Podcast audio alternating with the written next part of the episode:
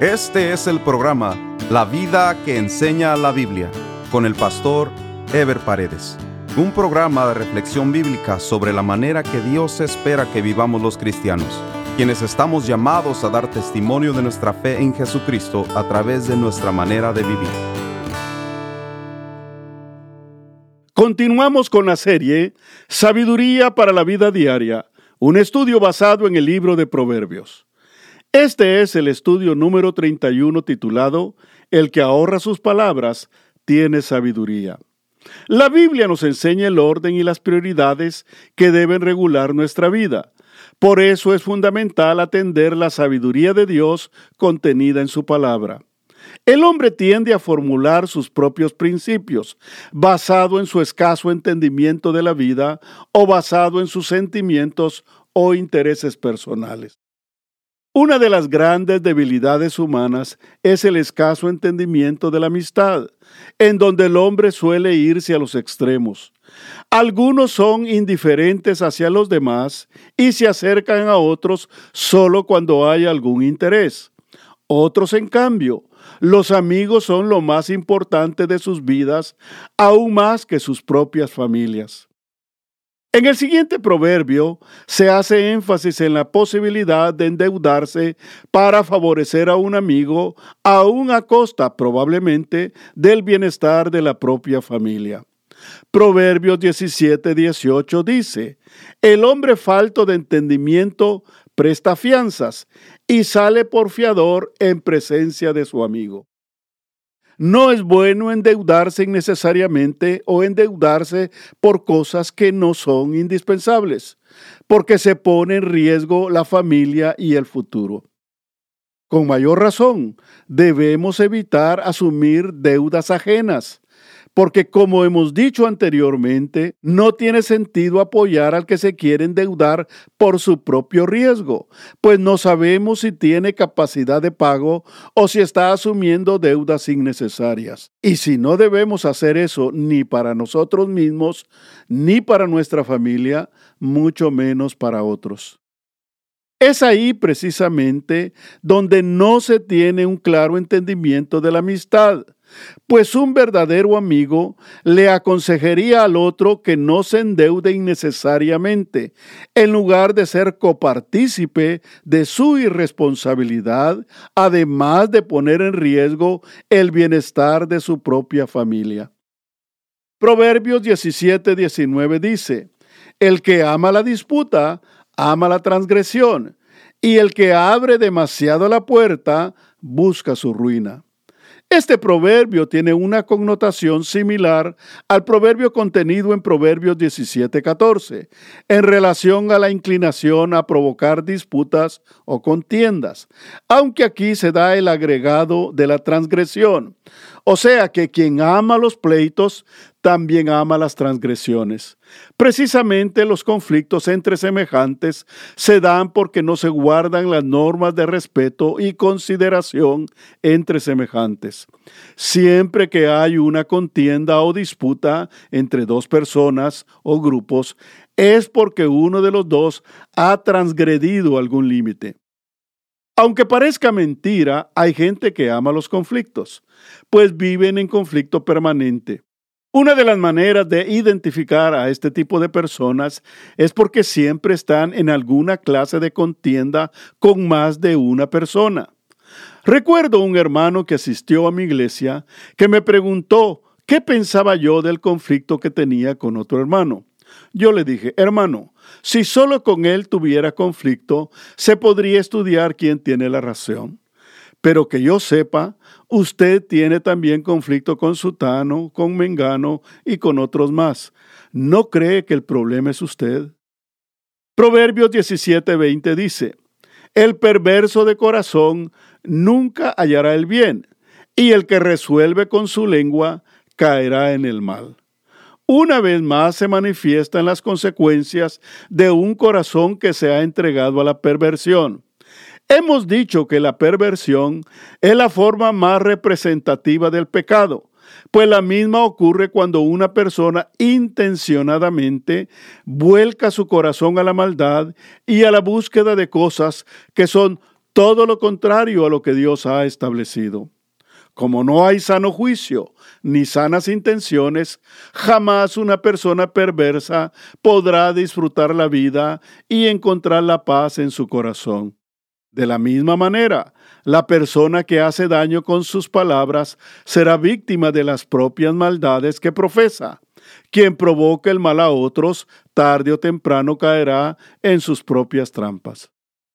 Proverbios 17:21 dice, El que engendra al insensato, para su tristeza lo engendra, y el padre del necio no se alegrará. Este proverbio nos presenta una cruda realidad. Si bien es posible que un hijo se desvíe por sí mismo, lo más probable es que el proverbio está hablando de un hijo que no fue bien criado. Hay hijos que los padres los descuidaron y no les dieron ni ejemplo ni instrucción. Hay hijos consentidos que crecen viendo cómo sus caprichos son satisfechos por sus padres. Hay hijos que no fueron corregidos y crecieron en la anarquía de su insolencia. Lo cierto es que los padres que dejaron a sus hijos crecer sin instruirlos o sin darles ejemplo, cosecharán su propia tristeza al ver la vergüenza que producirá la conducta de sus hijos. Lo peor es que cuando los hijos que no fueron corregidos echan raíces en sus necedades, serán fuente de tristeza para sus padres, pues los muchachos que no son corregidos nunca prosperan, nunca se superan en los estudios y en la vida en general, son como espinas clavadas en la mente y el corazón de los padres, que lo único que se espera de ellos es dolor permanente. Proverbios 17, 22. El corazón alegre constituye buen remedio, mas el espíritu triste seca los huesos. Este proverbio no es más que una reafirmación de lo contenido en Proverbios 15:15. 15 donde se habla de cómo la persona que acumula negatividad en su corazón queda cautiva en la aflicción, mientras quien cultiva un corazón alegre ve la vida con optimismo y con satisfacción. Lo interesante de este proverbio es que nos deja claro que el estado de ánimo y de vida de una persona depende de sí misma, de lo que acumula y guarda en su corazón, porque cada quien decide cómo alimenta su vida y cada quien escoge su camino a seguir. Por supuesto que un corazón alegre no se consigue por una autodisposición psicológica de la persona, sino que el mismo es el resultado de la escogencia de vivir en comunión con Dios y en obediencia a su palabra. Cuando uno escoge obedecer a Dios, Dios lo recompensa con gozo interior y satisfacción, que le permite ver y enfrentar la vida con optimismo. Y aunque le toque atravesar problemas y dificultades, sabe que no está solo, que Dios está con él o ella, porque su vida está firme en él. O sea que el optimismo no viene por confianza en nuestra capacidad, sino como resultado de nuestra comunión con Dios mientras la persona de corazón afligido no tiene remedio más que hundirse en el pesimismo que la persona misma ha forjado por su falta de arrepentimiento y por no confiar en Dios. La vida está llena de gente afligida, de gente desanimada, de gente deprimida o llena de ansiedad, porque no han querido confiar en Dios y la vida los ha llenado de engaños y decepciones. Proverbios 17, 23 dice, el impío toma soborno del seno para pervertir las sendas de la justicia. Tomar soborno del seno es recibir soborno a escondidas, en secreto, para dejar pasar una falta o para encubrir una injusticia. Ya hemos dicho que el soborno o la mordida es algo que se ha vuelto normal en el mundo, donde escasea la integridad y abunda la deshonestidad, tanto en los negocios privados como en las instituciones públicas. Lo que el impío ignora es que hay un Dios que todo lo mira y todo lo juzga. El recibir o dar soborno o mordida se convierte en algo común, o llega a aceptarse como un mal necesario o como una necesidad social para lograr algo que de manera lícita no se podría lograr. Pero los cristianos somos llamados a separarnos de todas aquellas prácticas que son parte de la vergüenza humana producida por el pecado y a manifestar una conducta diferente de integridad que refleje nuestra nueva naturaleza. Si de veras queremos que nuestras vidas glorifiquen a Dios y convertirnos en ejemplo para los demás, debemos rechazar cualquier tipo de soborno o mordida. Proverbios 17:24 dice, en el rostro del entendido aparece la sabiduría, mas los ojos del necio vagan hasta el extremo de la tierra. Este proverbio nos muestra un elocuente contraste entre la visión que llega a desarrollar el que camina en la sabiduría de Dios en contraste con la falta de ubicación y desorientación que caracteriza al que procede con necedad. Cuando una persona ejercita su vida en los caminos del bien y hace de la palabra de Dios su guía y su destino, desarrolla una visión objetiva de lo que quiere. Tiene la capacidad de ver las cosas con mucha claridad, pues su mente y su corazón saben lo que quiere y le encuentran muy cercano porque cercano está Dios de los que le buscan. Como dice Salmo 119, 151. Cercano estás tú, oh Jehová, y todos tus mandamientos son verdad mientras la característica de los que empecinan en seguir sus propios caminos es precisamente que carecen de claridad y objetivos. Son como barcos a la deriva llevados por los vientos de la vida porque como no saben lo que quieren, no tienen una visión clara de la vida y de sus propósitos. Son como almas de ambulantes buscando en donde sea, porque no saben ni siquiera lo que andan buscando.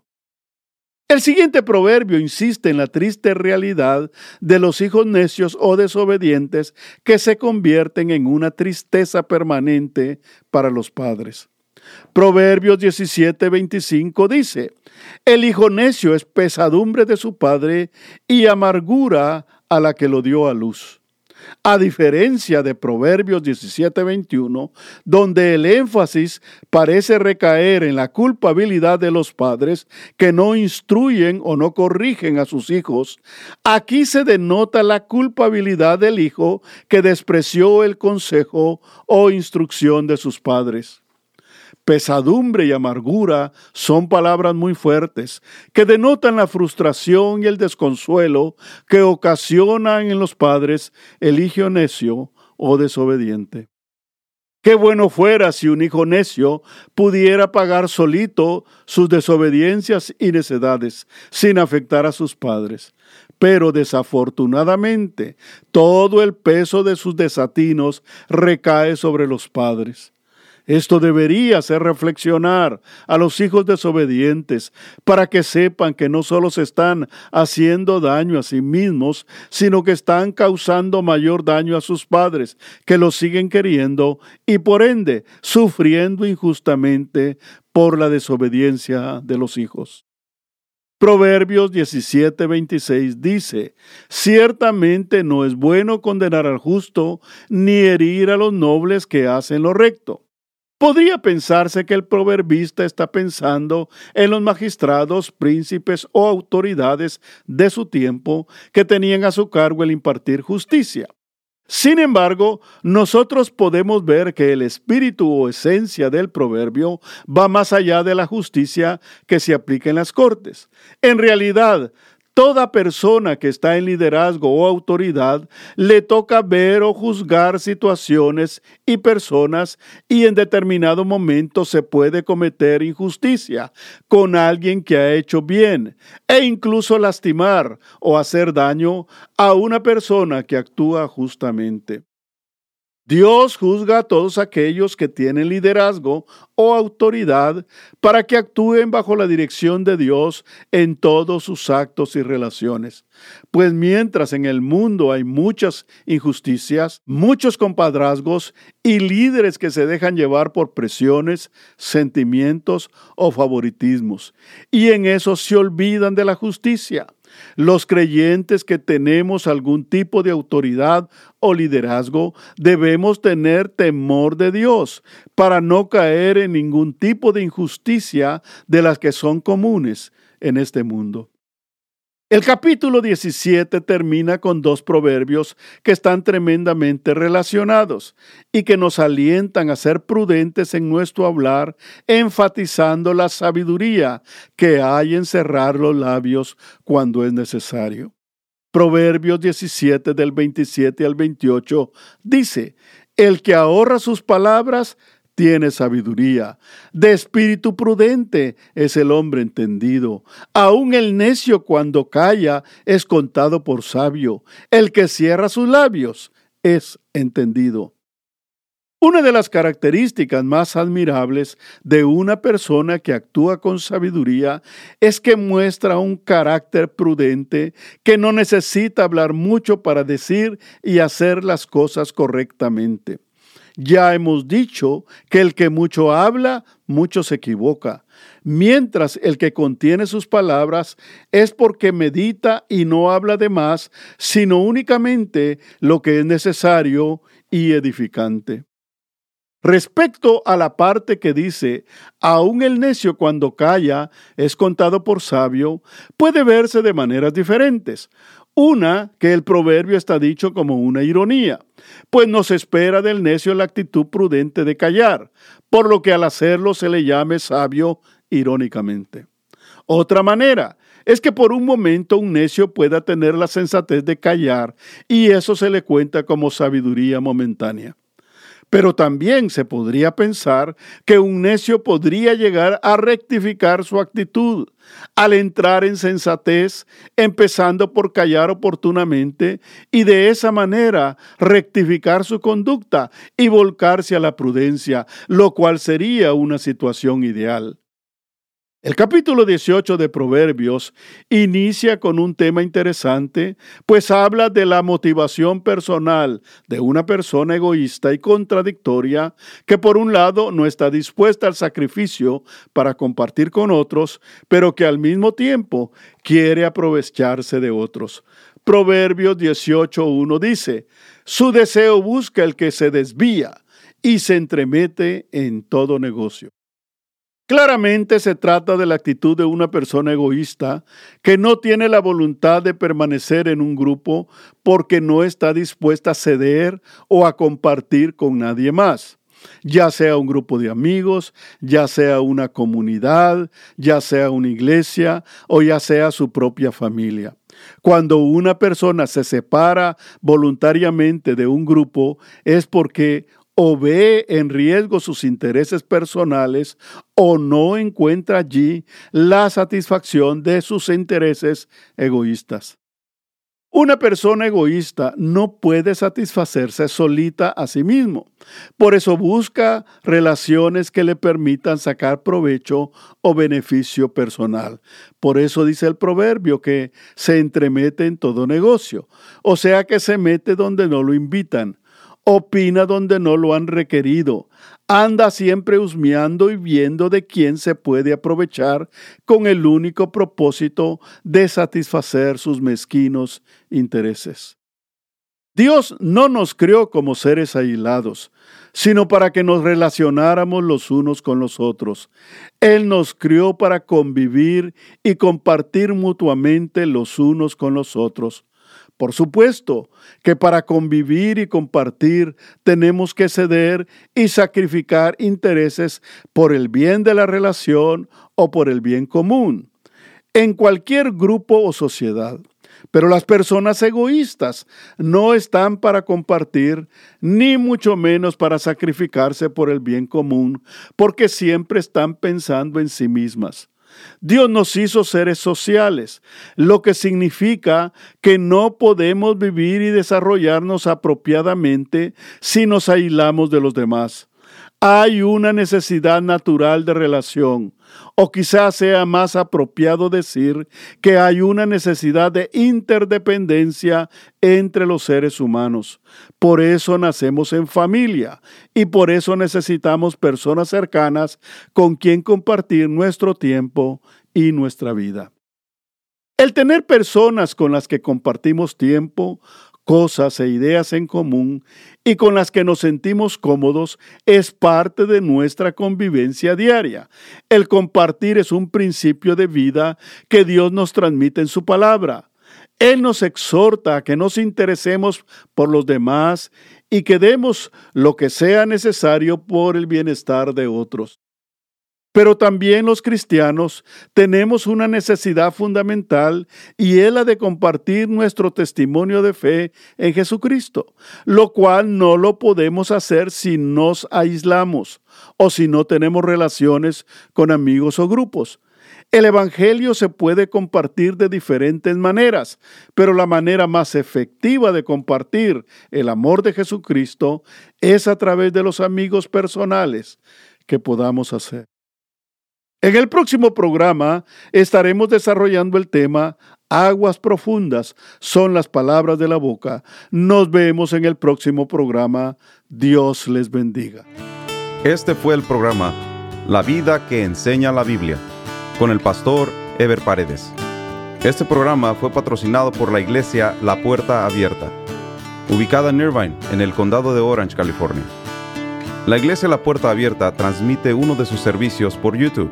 Si desea ver la transmisión con los mensajes del pastor Ever Paredes, vaya a nuestro sitio de internet, lapuertaabierta.com, y haga clic en transmisión en vivo.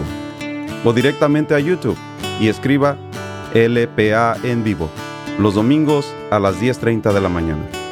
Si desea mayor información, escriba al correo electrónico info arroba lapuertaabierta.com.